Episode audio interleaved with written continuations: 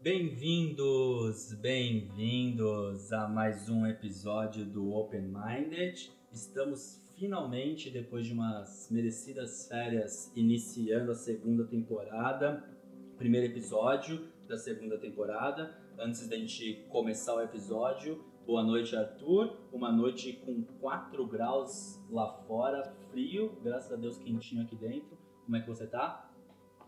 Eu bem, mas não sei se é quentinho não, viu? Porque eu tô de camiseta e tá frio. Bom, é, temos uma convidada muito especial. Eu acho que não poderíamos começar a segunda temporada mais do que com mais do que o pé direito possível. É, a nossa querida Márcia Meires está aqui com a gente. Vamos conversar sobre um assunto super importante. Vamos aprender muito com ela. Estávamos conversando em off, já aprendemos muito e temos certeza que vamos aprender ainda mais nesses 40 minutos, uma hora de episódio. Márcia, bem-vinda. Obrigado por ter participado, obrigado por ter aceitado o nosso convite. Uma boa noite, eu vou deixar você se apresentar para todo mundo. E espero que você se divirta, espero que você goste. Mais uma vez, muito obrigado por estar aqui com a gente hoje. Boa noite, Matheus e Arthur. Eu que agradeço pelo convite. Estou muito contente de poder participar e contribuir de alguma forma com outros pais e, por que não, outras pessoas que não são pais, mas que têm amigos que são diversos do que a gente está acostumado. Mas eu estou aqui para ajudar e aprender também com vocês, porque isso é um aprendizado diário, né? Que legal, Márcia. De novo, obrigado. Gente, é, eu conheci a Márcia faz uma semana e eu já posso antecipar que esse episódio promete. Ela é uma pessoa incrível, com uma energia sensacional. E a gente está muito, muito, muito feliz de, de estar tá aqui hoje. Ela chegou aqui falando pra gente que estava um pouco nervosa. E a gente falou que a gente também tá, porque a gente está super ansioso é, para esse episódio. É, antes da gente começar o episódio, acho que todo mundo viu no Instagram. A gente vai estar tá dividindo isso em duas partes a parte 1. Então, o nome do episódio, começando a segunda temporada, é, é Relações Homoafetivas. A parte 1 é a visão dos pais. Já vamos dar um pequeno spoiler aqui, que na, na, na parte 2 faremos o, um, uma visão do casal, das pessoas envolvidas nas relações. Temos é, plateia aqui hoje. A Nanda, filha da Márcia, está aqui. Vem dar um oizinho, Nanda. Oi! ela, tá, ela tá aqui com a gente hoje acompanhando a mãe dela. Então, assim, antes da gente realmente começar o episódio, eu só queria falar qual a importância é, para mim desse episódio, porque é, acho que, assim, infelizmente, a minha juventude e, e, o início da minha fase adulta foi de muito preconceito da minha parte. É, e eu demorei para entender o porquê eu tinha esse preconceito é, cheguei à conclusão que era muita, muito mais uma questão é, de, de, pressão social do, do, ciclo onde eu cresci, é, né, por você não ter abertura de falar sobre isso e tudo mais, muito mais isso do que uma questão de realmente é, eu me incomodar ou ter algum tipo de preconceito com esse assunto. Então, assim, graças a Deus, assim, um amadurecimento é, que eu tive na minha vida e, e também a minha mudança aqui para o Canadá, eu acho que isso ajudou muito é, eu consegui mudar essa minha visão, então é muito importante esse episódio para mim, é, exatamente por isso, para a gente poder passar para outras pessoas que, cara, se você tem esse preconceito hoje, não tem problema nenhum você ter a maturidade de dar o um passo para trás e entender que é uma coisa pré-histórica, isso não é mais cabível, não é uma coisa que nunca foi, né, cabível, mas você entender que é ok você conversar sobre isso, isso não vai mudar nada na sua personalidade, você ter respeito pelas pessoas. Então, para mim, é super importante, estou super empolgado, eu tenho certeza que pro Arthur também. É, pra mim, no caso meu, é, é a mesma coisa. Eu nunca aprendi isso dos meus pais, de não gostar ou esse tipo de coisa. Foram coisas que realmente é, é meio que. Assim como a gente é jovem, a gente tem, faz coisa que a gente não gosta para outras pessoas tipo, olharem pra gente com você, nossa, esse cara faz parte do grupo, esse tipo de coisa. Eu acho uhum. que isso, isso não é legal, velho. E, e quando a gente fala que é pré-histórico, nem é pré-histórico, porque acho que na pré-história não tinha esse tipo de preconceito. Realmente. Nem Roma, nem, nem nada tinha esse tipo de preconceito. Exatamente. Então acho que é uma construção tão moderna, né? E tão idiota que a gente tem. E eu acho que isso que, que a gente tá tentando fazer aqui é, é algo que é, vai nutrir, eu acho que a nossa mentalidade sobre isso, né? Eu tô olhando pra Marcia agora aqui, eu tenho certeza que isso vai ser demais, cara. E eu tô muito ansioso, acho que não só pelo conteúdo, mas com o impacto que isso vai ter nos com nossos certeza. amigos, velho. Porque, como eu estava falando aqui, é, a gente não tem muitos amigos homossexuais, não que a gente saiba. Porque muitas vezes, pra, no nosso ciclo de amizade, eles podem nem, nem querer falar pra gente. Uhum. Por conta de, tipo, experiências como essa, né? Eu acho que isso vai ser demais, velho. É, concordo. É, eu concordo. E então, pra gente começar, então, mesmo o episódio, eu queria saber da Márcia como que foi a sua infância, como foi sua criação, um pouquinho mais de você. É, conta pra gente e a gente pode ir desenvolvendo o episódio daqui. Tá. Meus pais eram casados, eu sou gêmea e tenho uma irmã mais velha que já, falece, já faleceu e tenho um irmão mais novo. Eu tive o privilégio de morar no Rio de Janeiro, num lugar onde eu tinha podia brincar na rua, onde a gente brincava à vontade.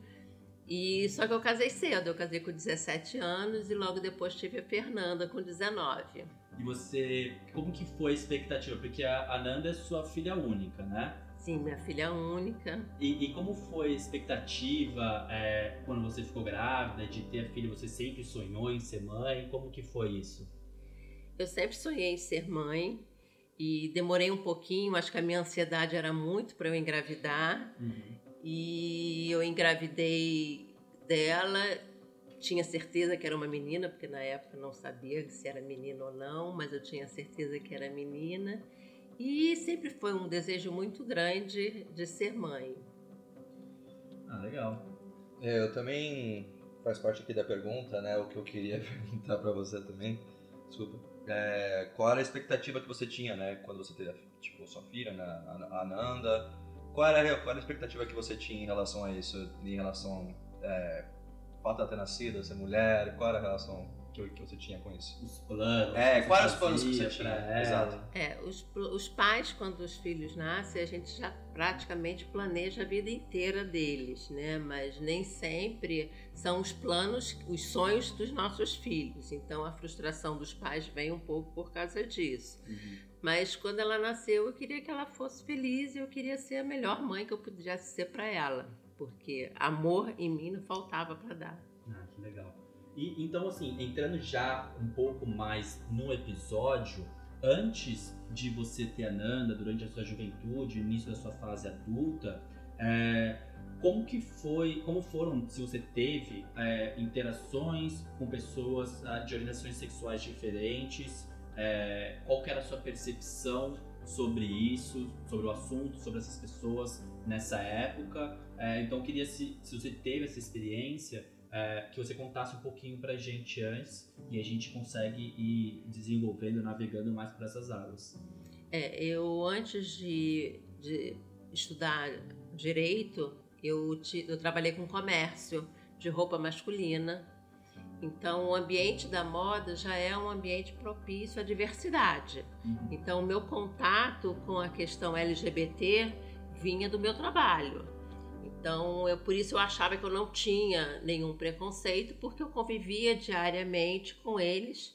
São pessoas ótimas, que eu tinha um carinho muito grande por todos eles e eu achava agora quando a notícia de que seu filho tem uma orientação sexual diversa chega na sua casa, aí é como dizem, né? O buraco é mais embaixo. Uhum. Aí você leva aquele choque e tem que se reconstruir, se de novo para poder tentar encontrar, porque quando um filho diz sobre a sua orientação sexual, para os pais parece assim tudo que ele era acabou só passa a prevalecer a questão da orientação sexual.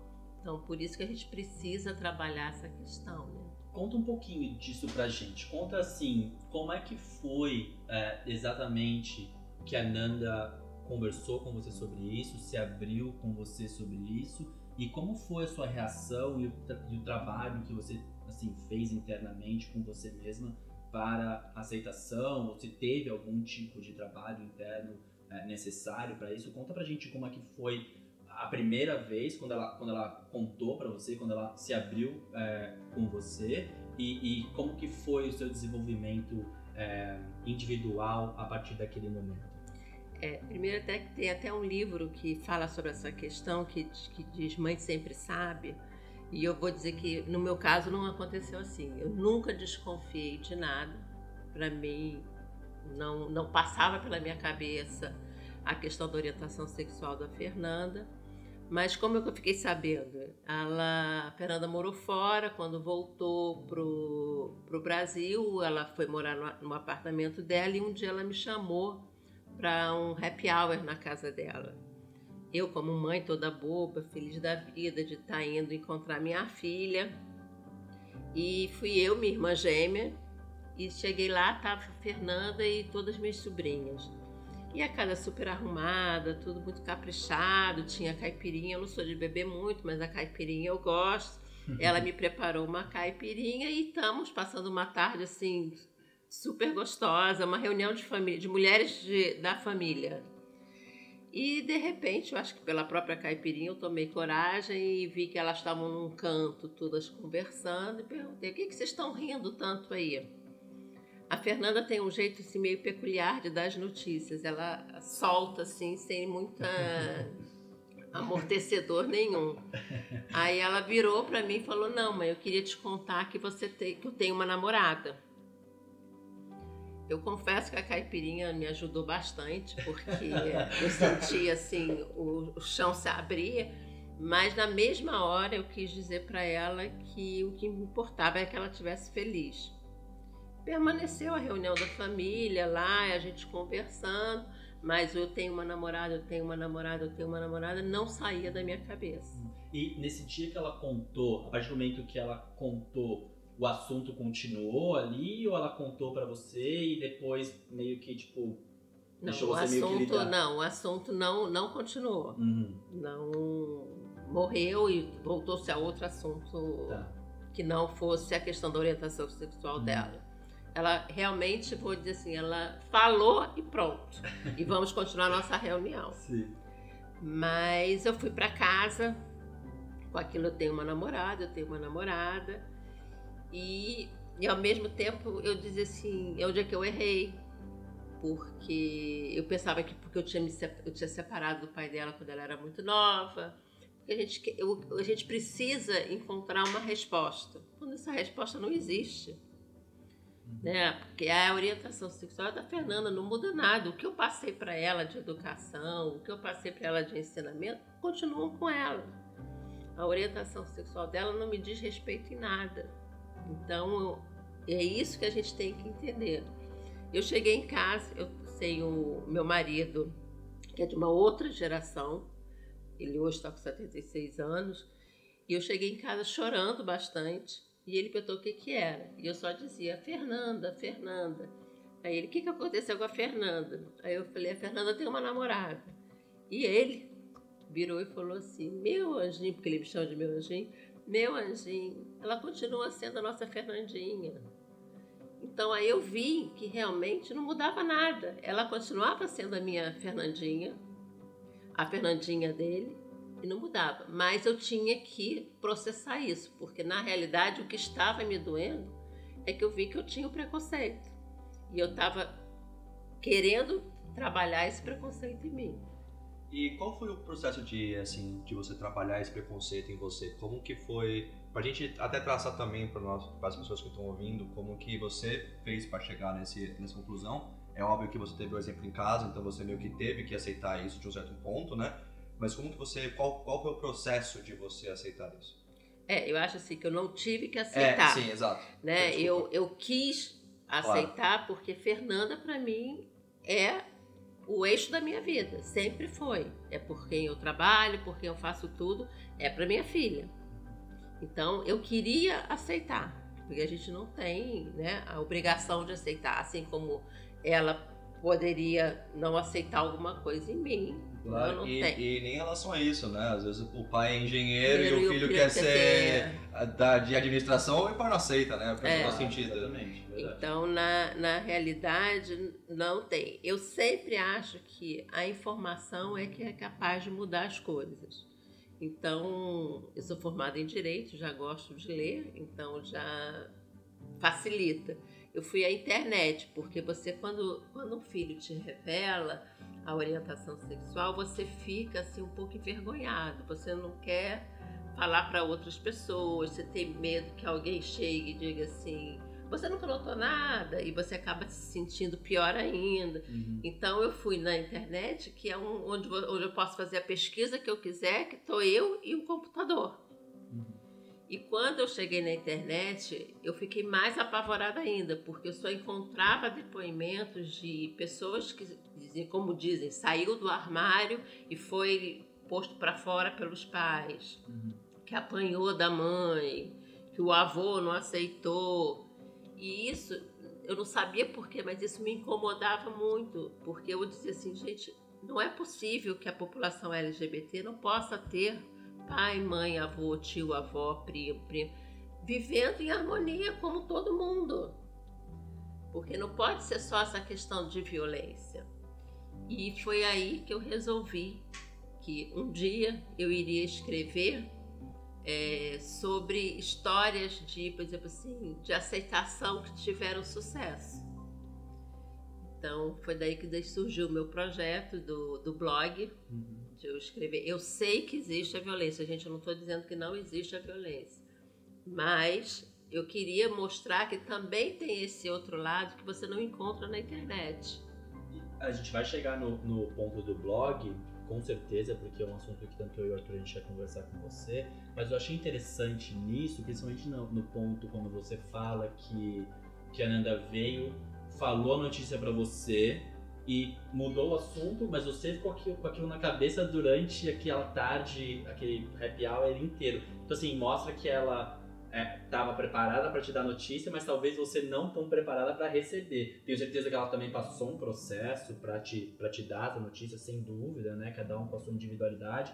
E a gente vai querer saber esse processo dela no próximo episódio. Mas interessante, né? Como, como às vezes uma pessoa se prepara, mas ela às vezes não pensa também que a outra pessoa não está preparada para receber a informação, né? É, então, assim, como foram as. Você teve muitas conversas com ela depois disso, nas, nas semanas ou meses seguintes, ou você preferiu mais meio que assim, não, não se isolar, mas fazer a sua pesquisa em separado para depois sim você se sentir mais, entre aspas, preparado para conversar com ela sobre? É, na realidade eu não eu não falei com ela, eu, dizer, eu continuei convivendo com ela, mas não falei mais nesse assunto durante um período. Eu precisava de informação, uhum. porque eu vim, venho de uma geração, né, onde as pessoas LGBT eram sempre vistas como pejorativamente. Isso não é verdade. Né? Então eu acho assim, existe pessoas LGBTs brilhantes. E isso não era uma coisa que era mostrada na minha época. Né? Então hoje é muito mais fácil de você ter acesso a essa informação, mas na minha época não era. Eram guetos que tinham que as pessoas frequentavam, não, então era tudo muito assim camuflado. Então eu precisava de informação para desconstruir tudo isso dentro de mim eu fiz um curso de autoconhecimento, porque eu fui trabalhar esse preconceito que eu tinha com ela, porque na verdade o que mais me doía era esse preconceito que eu tinha com a minha filha. Uhum. Que não, que para mim eu não conseguia admitir que eu tinha esse preconceito, porque ela é a pessoa que eu mais amo e eu vou ter preconceito com ela. Sim. Sim. Então foi que eu fiz a, a, a procura. Mas depois que eu voltei mais forte, acho que um, sei, eu não me lembro assim de você falar de tempo, mas foi o tempo que eu achei que foi necessário para mim. Claro. Depois o assunto começou normal. Sim.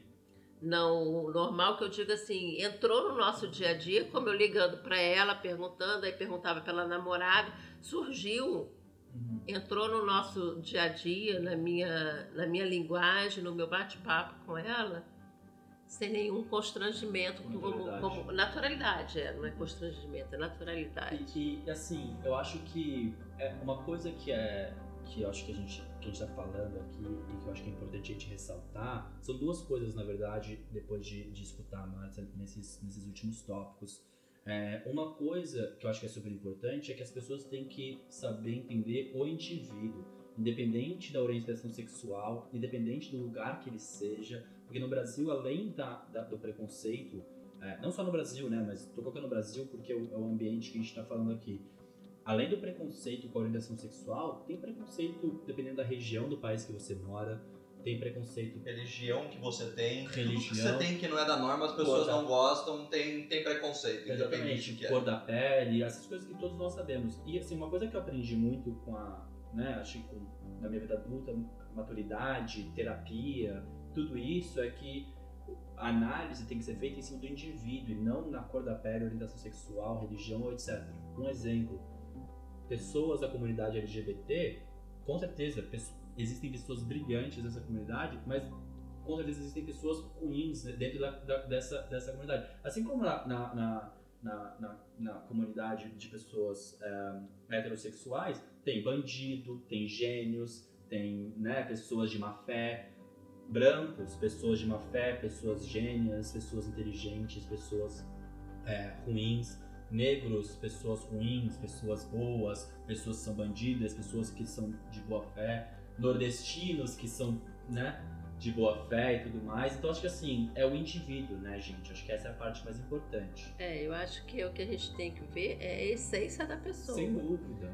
O, o, o resto não interessa, Sem né? dúvida. Então é a essência. E respeitar. Uhum. Porque o fato de por exemplo, eu ser de uma religião diferente da sua não torna a gente inimigo. Com certeza, sem Né? dúvida. Então eu acho que a gente tem que aprender a respeitar. E acho assim que com amor a gente consegue tudo. Sem dúvida, sem dúvida. O meu, o meu, a gente fala muito da, da diferença dos Instagrams pessoais e, e, e do Instagram do Open Minded, mas no meu Instagram pessoal, a única frase que eu coloco é, less, é more love, less hate, porque eu acho que realmente é, o ódio, eu acho que ele infelizmente se espalha com muito mais facilidade do que o amor, mas sem dúvida acho que o amor é muito mais forte do que, do que qualquer forma de ódio, né?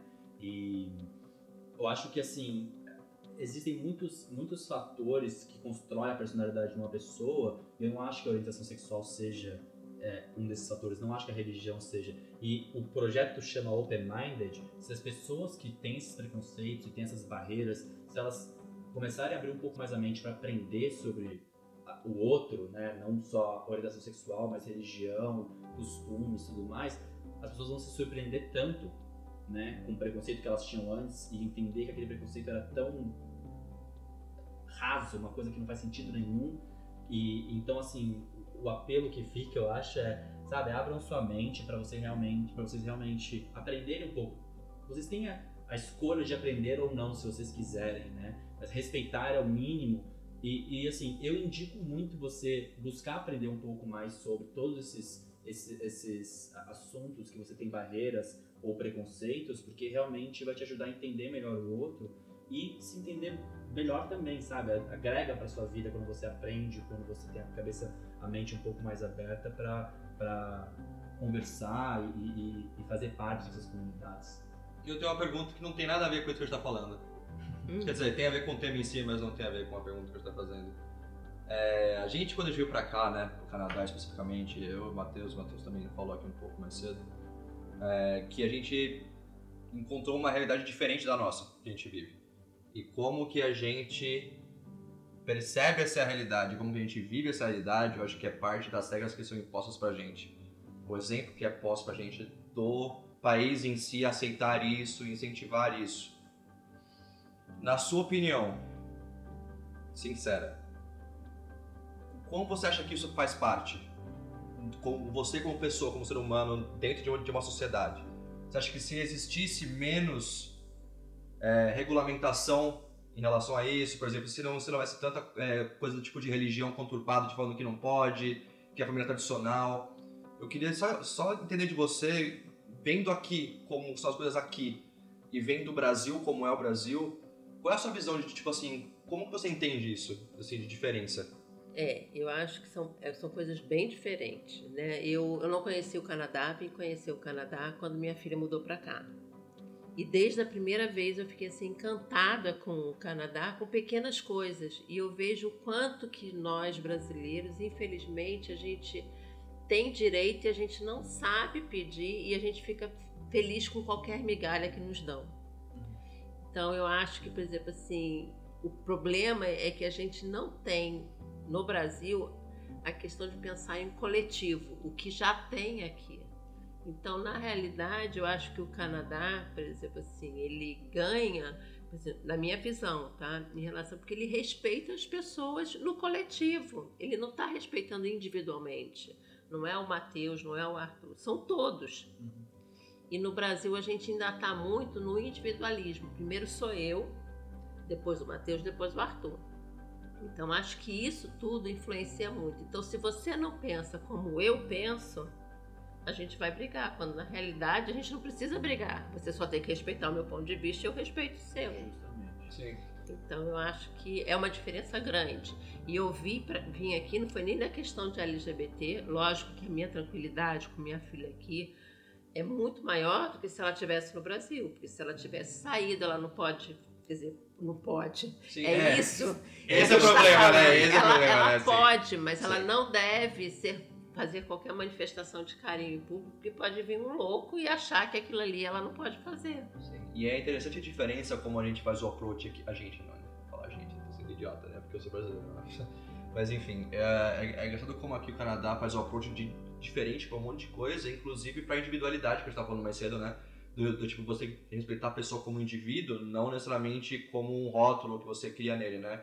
E na escola, as crianças aqui podem escolher, tipo, a afinidade, marcearia, esse tipo de coisa, tem mais abertura para a, a, pessoa se expressar quando mais nova, se descobrir, os pais também já saberem qual é que é da criança e tem acho que menos expectativa. Acho que isso é muito louco, velho, comparado com o Brasil e o, e o quão os parâmetros fazem diferença no Brasil, né? Não só socialmente é, eu falando. Acho, eu acho assim, o senso de coletividade uhum. é muito grande. Por exemplo, você vê para atravessar.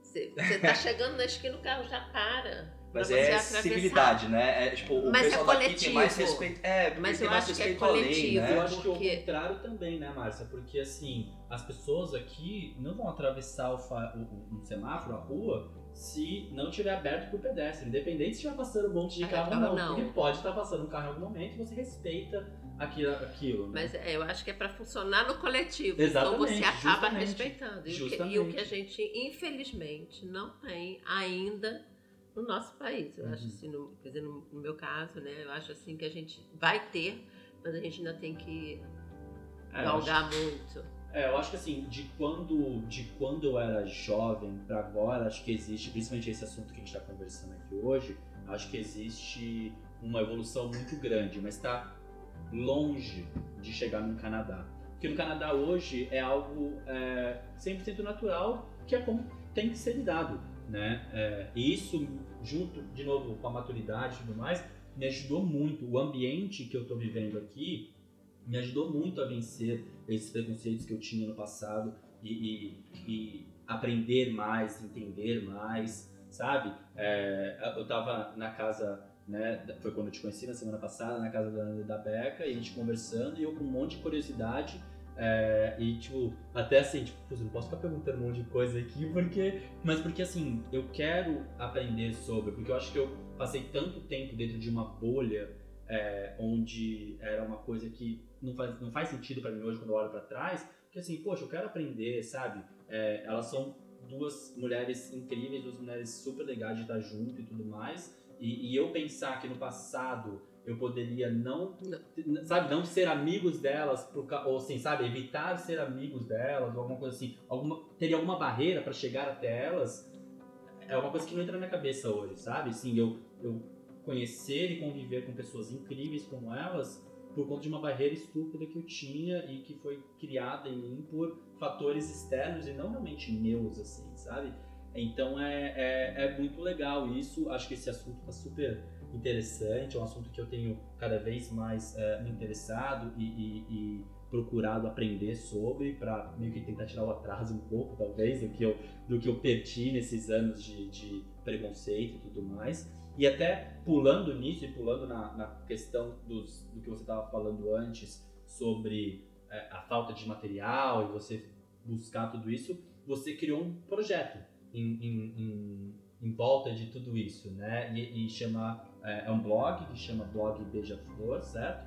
E a gente queria que você falasse um pouco, porque a gente dissecou o blog praticamente, a gente foi buscar e é lindo, assim, é, se o nosso projeto é interessante para todas as pessoas que estão ouvindo a gente, vá, vão checar o, o blog Beija-Flor, porque é um projeto lindo é uma coisa sensacional. A gente vai deixar os links né, no nosso Instagram. A gente vai criar um highlight no nosso Instagram para deixar fixo o link para o blog lá, porque realmente é algo que é, é, anda de mãos dadas com o nosso projeto, né, em, em, cima de um tema específico, mas de mãos dadas com o nosso projeto. E é uma coisa linda, eu queria que você falasse um pouquinho mais sobre a gente, como foi, da onde partiu a iniciativa de criar o, blog, é, em que pé que o blog está agora, o projeto, se vocês têm membros, como é que funciona é, tudo isso. Bem, o blog, ele surgiu, o blog é meu assim, docinho de coco, vamos dizer. Uhum. Eu, o blog surgiu num, num, numa das minhas buscas de autoconhecimento, eu fui num, num, num treinamento que eu tinha que fazer um projeto de alguma coisa. Como eu já sabia no íntimo que eu queria fazer algum trabalho no futuro para ajudar outros pais, eu resolvi planejar esse blog. Aí fiz o blog, como eu disse, o blog ele traz depoimentos de pais, mães, fala sobre adoção de casais homoafetivos, fala sobre transgênero, que é uma questão também que é nova, que a gente precisa começar a escutar, porque é uma realidade. Eu dou dicas de filmes, dou dicas de livros. Ele só traz, por exemplo, assim, ah, é um mundo é, de Alice. Não, não é um mundo de Alice. Mas eu queria trazer para os pais, como eu fui à internet procurar ajuda e não encontrei, que encontrassem. E que o meu blog trouxesse uma, um alento para eles, dissesse: é possível, a gente tem que ressignificar o filho, vamos ressignificar. Mas no final você vai chegar, como você disse agora, que você vê que o seu preconceito não tinha razão, é um pai lá na frente vai ver que o preconceito que ele teve naquele momento da revelação, porque não é fácil, o filho também demora tempo para poder revelar aos pais. Então, os pais também, quando recebem, eles precisam do tempo para maturar, para ressignificar tudo e poder reconhecer de novo aquele filho autêntico, porque aquele que sim é seu filho. Sim. O outro era o filho que você imaginou, o filho que você fantasiou. Então, eu fiz o blog eu recebo muito, muito pedido de ajuda de pais, porque as pessoas, às vezes, por um anonimato, eles, é mais fácil falar, porque tem a vergonha, como eu disse, tem, tem umas etapas no processo de aceitação da diversidade sexual dos filhos que todos os pais praticamente passam, que é a vergonha, a culpa, a raiva e a aceitação. Então, a, o tempo que você vai demorar em cada fase dessa vai depender da sua experiência de vida, de como você é. E Marcia, desculpa te interromper, mas nesses processos que você citou, é, normalmente eles estão linkados com o próprio pai, eles ficam é, debatendo isso dentro de onde eu errei, fica com raiva de si mesmo normalmente é assim? É, nada com o filho, o filho. que é com os, o, o pai si. Né? Uhum. Eu, no caso, eu ficava pensando e queria encontrar uma resposta para aquela revelação que tinha me sido Sim. feita. E não tem essa resposta, né? Porque é minha filha e ela nasceu assim. Então, Sim. não tem como eu ter resposta nenhuma. Eu que tinha planejado e que tinha imaginado algo que não era ela. Então, hoje eu conheço a minha filha na realidade. Então, acho que a, até a, o próprio, após a, ela ter me revelado, eu acho que se a gente tinha alguma dificuldade, essa dificuldade foi por água abaixo. Porque ela não precisava ser outra pessoa na minha frente e eu conheci a minha filha como ela realmente é. E voltando para a questão do blog, então o blog ele tem esse intuito de, de ajudar outras mães de outros pais, outros avós, outros tios, filhos, que queiram entender um pouco mais e ver que existe uma, uma luz no fim do túnel. E que eu, e eu me proponho, o blog sou eu sozinha, eu que escrevo, dar a mão e seguir junto nesse caminho. E após essa, essa, essa revelação da Fernanda, minha, eu digo assim que meu mundo ficou muito colorido, porque veio o blog Beija-Flor, depois veio, fui convidada através do blog por causa de um texto que eu fiz do, da noite do casamento da minha filha, que foi uma noite assim super especial. Surgiu um convite para formar um grupo de apoio aos pais na aceitação da diversidade sexual, que eu também coordeno. Depois eu fui chamada no meu trabalho para coordenar o comitê de gênero da empresa.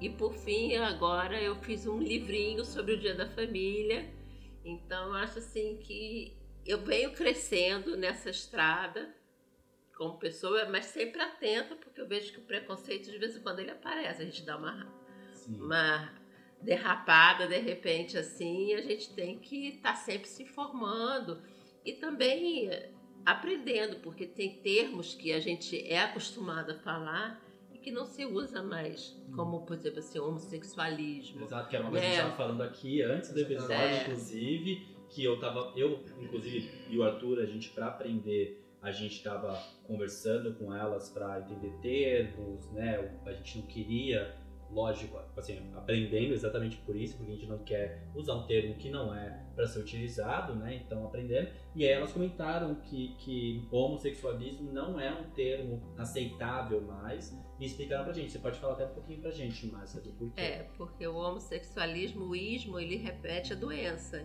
E a, a orientação sexual ou a identidade de gênero não são doenças. Então, não tem por que a gente botar o, o sufixo ou prefixo, o que for, de doença. Sim. Então não se usa mais. Então quando a Organização Mundial de Saúde deixou de classificar, porque no início era classificado como uma doença, não, não sendo mais classificado como doença, não tem mais por que a gente falar, mas a gente acostuma e aquilo sai automaticamente. Então acho que não tem nenhum problema de você, como você falou, eu falei, olha, Matheus, não se fala mais, porque Sim. expliquei o porquê. Exato. Eu acho que é isso que a gente tem que fazer para o mundo e respeitando e, e, e acostumando, porque realmente hoje em dia se fala mais, né? Então é. a gente tem que se adaptar a essa nova realidade. É que a moral da história é que você pode errar, né? É, é normal é. você errar, eu acho que é humano, errar né? é humano, uhum. velho. Acho que até as pessoas que advocam, tipo, a favor disso, erram como seres humanos, é. né? Então acho que não é, não é demérito nenhum pra gente como ser humano Sim. falar, pô, errei. Eu acho que isso não é algo que. Assim, é, é, não é algo que você deve pensar mais, não é algo que faz mais parte da minha realidade como, como adulto, né? Ou até como pessoa mais jovem, né? Que a gente tá falando de se a gente ouvisse isso, né? Se a gente tivesse essa consciência quando, quando a gente fosse mais jovem. Não só disso, mas de diversas outras coisas, mas faz toda a diferença, né? No nosso, como a gente percebe a realidade, como que a gente trata o coletivo que eu estava falando, né? não só nesse ponto. É muito interessante isso, né, em, em relação a isso que você está falando, né? Eu acho que isso é interessante pra caramba, é muito bom a gente ouvir isso. É e as pessoas que estão ouvindo, no caso, também é muito bom, né? Sem dúvida, é assim, é aquele negócio, a gente tava... É, é engraçado porque a gente tava conversando e eu não queria falar algo que é julgado como errado ou, ou, ou pejorativo de alguma forma, e aí eu acabei falando é, homossexualismo e, e, elas falaram, não, não, não se usa mais. Eu, ué, jurava que era algo, uhum. sabe, politicamente correta, entre aspas, Sim. assim. E, e, não, e aí elas explicaram e falaram assim, nossa, que curioso, né? Então, assim, é, independente da abertura que a gente tenha para falar sobre, a gente ainda tá é, ali, né, à disposição de errar. E, e, assim, a gente vive falando isso no projeto também, que é quando, é, quando a gente erra, quando a gente falha, que a gente tira os maiores aprendizados. É, Esse erro mínimo desse, você aprende uma coisa que é super importante e impactante, né? E é só o fato de estar aberto, né? A Ex você mudar, né? Exatamente, né? ter a humildade. Se você não tá aberto, né, pra mudar, não adianta ninguém falar Ex pra você, pô, Exato. tá errado isso aí, você vai falar, ah, beleza. Exatamente. Ou tipo, ah, beleza, tipo, ele tá falando isso porque ele tá querendo fazer pressão social aqui pra cima de mim, tá ligado? Exatamente, exatamente. Bom, Márcia, parabéns pelo é, blog. Parabéns, a gente é, leu muito conteúdo do blog, é incrível. De novo, a gente vai deixar o link do blog fixo para sempre é, no Open Minded, porque a gente realmente acredita no projeto, então parabéns. É lindo, não tem outra palavra para descrever a não ser lindo, porque realmente é, é algo é, muito, muito bonito de se ver. É, ainda mais conhecendo mais sua história até aqui e tudo mais, então é muito legal a iniciativa, parabéns de verdade. A gente separou um, um, um poema que, que foi postado no blog e o Arthur vai ler pra gente o poema, um poema muito legal. É, e acho que fala muito do que a gente está conversando aqui hoje. A gente separou esse poema para gente, a gente recitar para a galera. O Arthur é fala melhor do que eu, ele lê melhor do que eu, então eu, eu deixei para ele ler. É, mas tá acho que vai para todo mundo, não só esse poema, mas todo o conteúdo lá no blog vale a pena checar. Então, todo mundo que, que tem curiosidade e tudo mais, vai checar porque realmente vale muito a pena ok? É, eu só tenho uma pergunta. Qual é o nome do poema? Que eu não estou conseguindo tá achar. Tá escrito aqui, ó.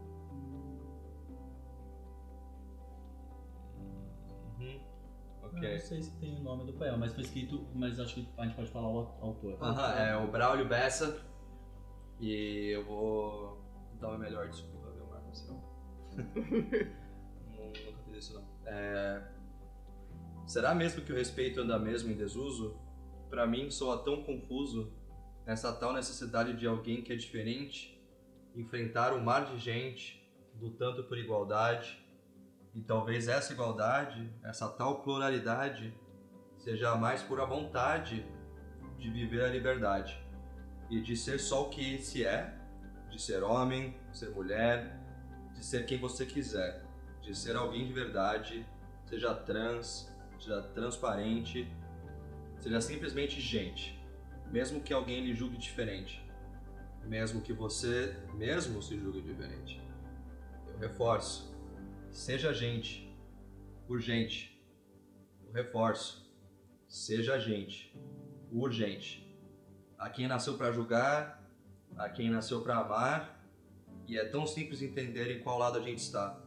E o lado certo é amar, amar para respeitar, amar para tolerar, amar para compreender que ninguém tem o dever de ser igual a você, então apenas seja, enfrente essa peleja contra uma sociedade que não se acha no direito de lhe julgar com maldade, seja de verdade, afinal, da sua alma, do seu corpo, da sua identidade, é você e só você que possui autoridade. É, realmente acho que o poema é, descreve muito a alma do blog, porque é um poema tão bonito de se escutar e, e com uma essência tão, tão legal. Eu acho que a gente acabou escolhendo esse poema porque justamente pra gente trouxe muito Eu do- acho que ele resume o episódio. Com né? certeza, Sem é aceitação, é amor, É né? amor, compreensão, informação, tudo que a gente falou aqui Exatamente. Com certeza. Então é um, é um poema lindo, escrito pelo, pelo Braulio Bessa. Vale a pena ver esse conteúdo e muito mais no blog, pessoal. Então, de novo, vamos deixar o link do blog no nosso Instagram, fixo nos highlights é, dos stories. E, e vamos passar todas as informações também em futuros posts.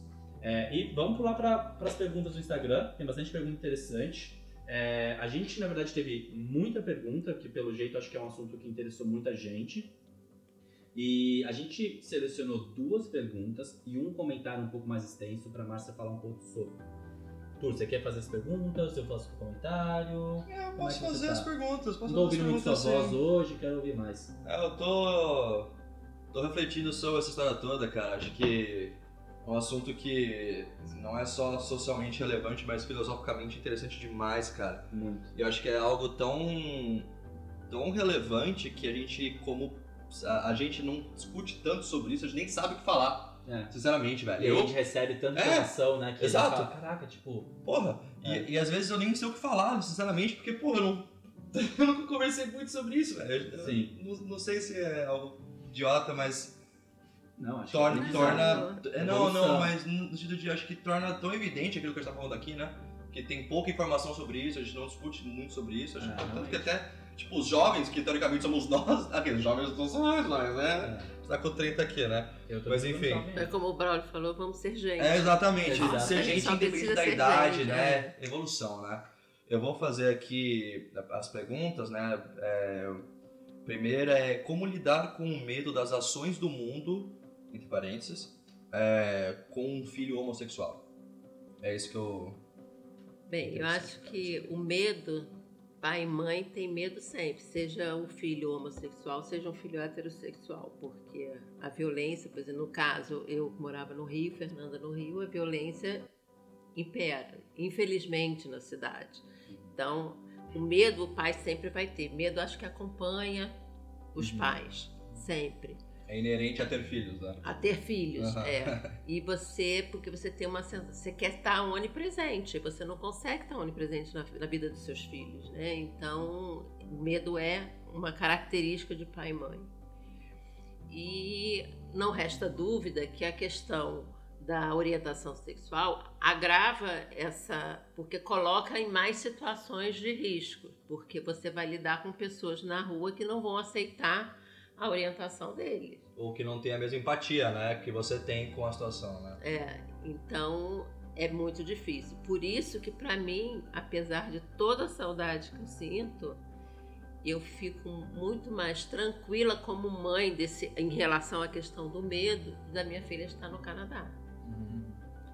Lógico, eu queria que ela tivesse lá do meu lado, ainda mais agora que eu ganhei claro. a Olivia, né? Queria que ela tivesse junto comigo, mas em relação a, a esse medo de sofrer uma violência por causa da orientação sexual dela, eu acho que a minha tranquilidade é maior por ela estar aqui.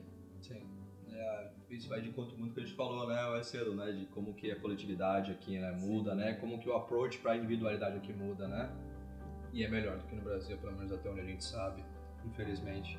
É, outra pergunta aqui é: teve muito preconceito dentro da família? Eu gostaria de tirar a palavra muito, mas teve algum preconceito dentro da família? Eu acho assim que a gente pode dizer, graças a Deus, que dizer, a Fernanda foi privilegiada, porque ela não encontrou na família entre avô, avó, tios, sobrinhos, primos, meios irmãos, nenhuma forma de preconceito. Eu acho assim, foi super acolhido, uma, teve uma naturalidade. Foi até uma das questões que quando é, eu, eu contei para meus irmãos e eles não fizeram, não, não tiveram assim, nenhuma surpresa, como eu tive, que eu achei que poderiam ter, passou batido. Minha mãe, que é uma, hoje está, quer dizer, esse ano faz 80 anos, e a Fernanda ia casar, e eu queria que ela participasse da, da festa de casamento, dos preparativos, que é natural, né? A gente quer a mãe da gente junto, né? E ela com toda a experiência dela de já fazer festa há mais tempo. E eu fui contar para ela que a Fernanda ia casar com uma menina. E ela virou e falou assim: Minha filha, eu vou escutar com o coração. E a Fernanda continua sendo a minha neta. Então eu acho assim que não existe barreira até pelas gerações quando você se escuta com o coração. Que eu acho que o que você precisa é escutar o coração, porque não mudou nada, né? Então continua sendo a Fernanda, não tem. É só um detalhe sobre é. a Fernanda, né? É. Não é o que define a Fernanda. Não si. é o que define. Nice. Legal. Para fechar essa parte do Instagram, na verdade foi um comentário deixado por uma seguidora nossa, quando soltou a caixinha de perguntas, ela mandou pra gente um inbox. E eu queria ler o comentário dela pra gente, e aí, obviamente, abri pra Márcia é, comentar sobre o comentário. é, então ela disse o seguinte: é, eu tenho muitos amigos gays, ontem mesmo estavam todos reunidos aqui em casa. Emoji de coraçãozinho. Eles frequentam a minha casa e meus pais sempre tratam todos com muito respeito e carinho. Perfeito. Agora, quando meus pais estão em roda de papo com pessoas da idade deles e amigos, eu percebo falas preconceituosas, comentários pejorativos com muita frequência. Aí, entre aspas, ela coloca os comentários. Viadinho, biba, precisa beijar em público, nada contra, tem até amigos que são. Infelizmente, ter amigo ou parente gay não garante um posicionamento livre de preconceitos. Eu não acredito que eles falem por mal, mas está muito enraizado na memória e nos hábitos. Eu tento sempre mostrar que alguns comentários não são legais, e graças a Deus eles estão sempre dispostos a ouvir e aprender. É uma desconstrução diária. O que, você tem para dizer sobre isso, Márcia? Que ela está fazendo a coisa correta, que é dando a informação para os pais que são de outra geração e que eles, pais, estão abertos a essa informação. Tanto que eles acolhem aquilo que ela diz. Então, eu acho que se cada um fizer um pouquinho com seu vizinho, com seu, seu, seu familiar, a gente vai conseguindo desconstruir essas coisas que foram impostas e que hoje não tem mais vez. E fazer um mundo muito mais colorido, né? Sem dúvida. Que com certeza vai ser muito melhor. Legal. E assim, eu fico muito. Quando eu li o comentário, eu, uma coisa que bateu muito em mim foi: caraca, tipo, eu corri o risco de ter os meus filhos, os meus filhos terem que ensinar isso pra mim, sabe? E, e, assim, graças a Deus eu consegui amadurecer e evoluir um pouco antes em relação a isso, mas eu corri esse risco, sabe? Querendo ou não, de passar e lá por meus 40 e poucos, 50 anos, meu filho ter que chegar e falar isso pra mim, sabe? Eu falei assim, nossa, que coisa louca, né? Tipo, é, mas é, eu também concordo que é legal. É, assim, eu acho que quando você disse que não existe a questão das gerações, é muito mais uma questão da pessoa estar aberta para aprender e respeitar. É, é, exatamente o que ela fala aqui, porque eles têm enraizado neles algumas coisas e que quando ela fala pra eles, fala assim, ó, oh, não, gente, olha, isso aqui não é legal, aquilo não é legal, vocês falam uma coisa aqui, mas aí vocês se diz, vocês, é, né, vocês se diz, diz é, como que é a palavra? Vocês vão contra, é quase uma hipocrisia, não quero usar a palavra hipocrisia, mas enfim, vocês vão contra o que vocês falam aqui quando vocês fazem um comentário desse tipo, né? Então, é, é, não é hipocrisia, não queria usar a palavra hipocrisia, né, mas... Contraditório. Mas, é, contraditório, vocês se contradizem quando vocês, quando vocês falam isso aqui falam, e falam que respeitam aqui. E é legal eles pegarem e entenderem isso e falarem, nossa, realmente, tipo, nossa, verdade. E tentar evoluir sempre. Eu acho que a vida é uma constante evolução, você não para de evoluir até o momento que você sai desse mundo. Né? Então é. é, é idealmente, é né? Realmente, é. Realmente. não, idealmente, né? É, sim, Seria é. legal se todo mundo evoluísse. A gente é. tá discutindo isso aqui agora. É, né? de novo, você tem que estar aberto para isso, né? Eu acho que o bom é, que as gerações novas estão cada vez mais abertas para. Agora, deixa eu só te dizer, Matheus, seu, seus filhos não vão falar sobre essa questão de gênero e identidade de gênero, mas outras coisas com certeza eles ah, vão chegar com e certeza, com certeza. Você não vai estar livre de ser, aprender com eles. Com certeza, sem cara. dúvida, sem dúvida. Assim, o episódio que a gente fez com a minha mãe, ela cita isso muito, que ela fala assim, ah, eu ensinei muito para eles, mas eu vivo aprendendo com eles. Eu acho que essa troca, né, de amor e carinho, porque nada mais é do que isso. Você não, você não corrige alguém, você não ensina alguma coisa para uma pessoa, é, não tenta abrir a mente dela para uma coisa, você não ama essa pessoa, né? Então acho que é, é a troca mais pura de, de, de ideias e de, e de evolução é entre pai e filho, né? Então eu tenho certeza. E eu acho eu sempre quero, eu quero ser um pai descolado e tudo mais, então eu vou sempre estar querendo conversar, sentar com meus filhos e, e, e, falar sobre tudo, aprender com eles, ensinar para eles tudo que eu puder. Olha só, quase uma hora de episódio. Eu acho que é um conteúdo riquíssimo. É, eu queria fechar o episódio. É, de novo, Márcia, muito, muito, muito obrigado. A gente passou o episódio inteiro enquanto ela falava, o Arthur aqui com a mão no queixo, olhando pra ela como, como se fosse a nossa mãe. É, pulando muito louco, porque, muito louco isso. Porque realmente a energia que ela passa aqui pra gente é uma energia é, super positiva, uma energia de amor mesmo. E não tinha, de novo, não tinha forma melhor da gente começar essa segunda temporada do que com a Márcia vindo aqui falar com a gente. Então, muitíssimo obrigado de coração por ter é, se disponibilizado. Eu sei que essa gente tá super curta, você tá voltando pro Brasil, quer curtir a netinha, quer curtir a filha e é, teve esse tempo de vir aqui, nesse frio todo, falar com a gente sobre um assunto super importante, conversar, ensinar pra gente muito. É, então queria te agradecer, queria pedir para você deixar uma mensagem final para os nossos ouvintes. É, e de novo, muito, muito, muito obrigado. É, foi um prazer te conhecer. Espero que você volte em breve para Vancouver para a gente poder conversar mais e, e, se falar cada vez mais, não só sobre isso, mas sobre a vida no geral. Obrigada, Matheus. Obrigada, Arthur. Foi um prazer, foi meu. Eu estou sempre aberta, principalmente para poder ajudar outras pessoas nessa trajetória dessa nova experiência familiar que surge. E, e eu me coloco à disposição através do meu blog, pode mandar mensagem, também pode ir pelo meu Instagram, mandar direct para mim. Eu estou aberta se alguém quer que eu fale com o pai, que eu fale com a mamãe, com ele mesmo. Sou, estou aqui para ouvir, porque não só eu posso ajudar com informação, como eles também me retroalimentam, né? Então é uma troca onde eu também sou beneficiada, né? Eu estou à disposição, posso deixar todos os meus contatos e agradeço. E o que eu queria deixar de mensagem é: vamos procurar informação, vamos respeitar e vamos colorir o mundo. Com certeza. É, isso aí eu queria também finalizar agradecendo você. Muito obrigado, Márcio, por tudo aí que você conversou com a gente, né? Acho que o fato de você ter se disponibilizado para vir aqui falar com a gente também, né? Contar um pouco pra gente isso. A gente não é muito famoso nem nada, na verdade que isso vai fazer muita diferença para aquilo que a gente está tentando atingir aqui. É, eu queria muito agradecer você por estar vindo aqui, expor a sua opinião? A gente sabe que isso, infelizmente, não era para ser um assunto delicado, mas é, e você vir aqui conversar com a gente, eu acho que é, puta, é muito relevante, cara. Então, muito obrigado é, e espero que espero que você volte aqui pra gente curtir também, né? Não só em uma gravação, mas a gente também comer um queijo, tomar um vinhozinho também, acho que isso é, é legal também. No verão, o. Arthur faz uma caipirinha. Eu faço. Sem nenhuma nova revelação. É, ah, velho, nenhuma Se tivesse, era mais episódio. É, é. com certeza. E é sempre bom ter uma revelação, né? Pô, gente, é até um negócio animado ali, né? Então.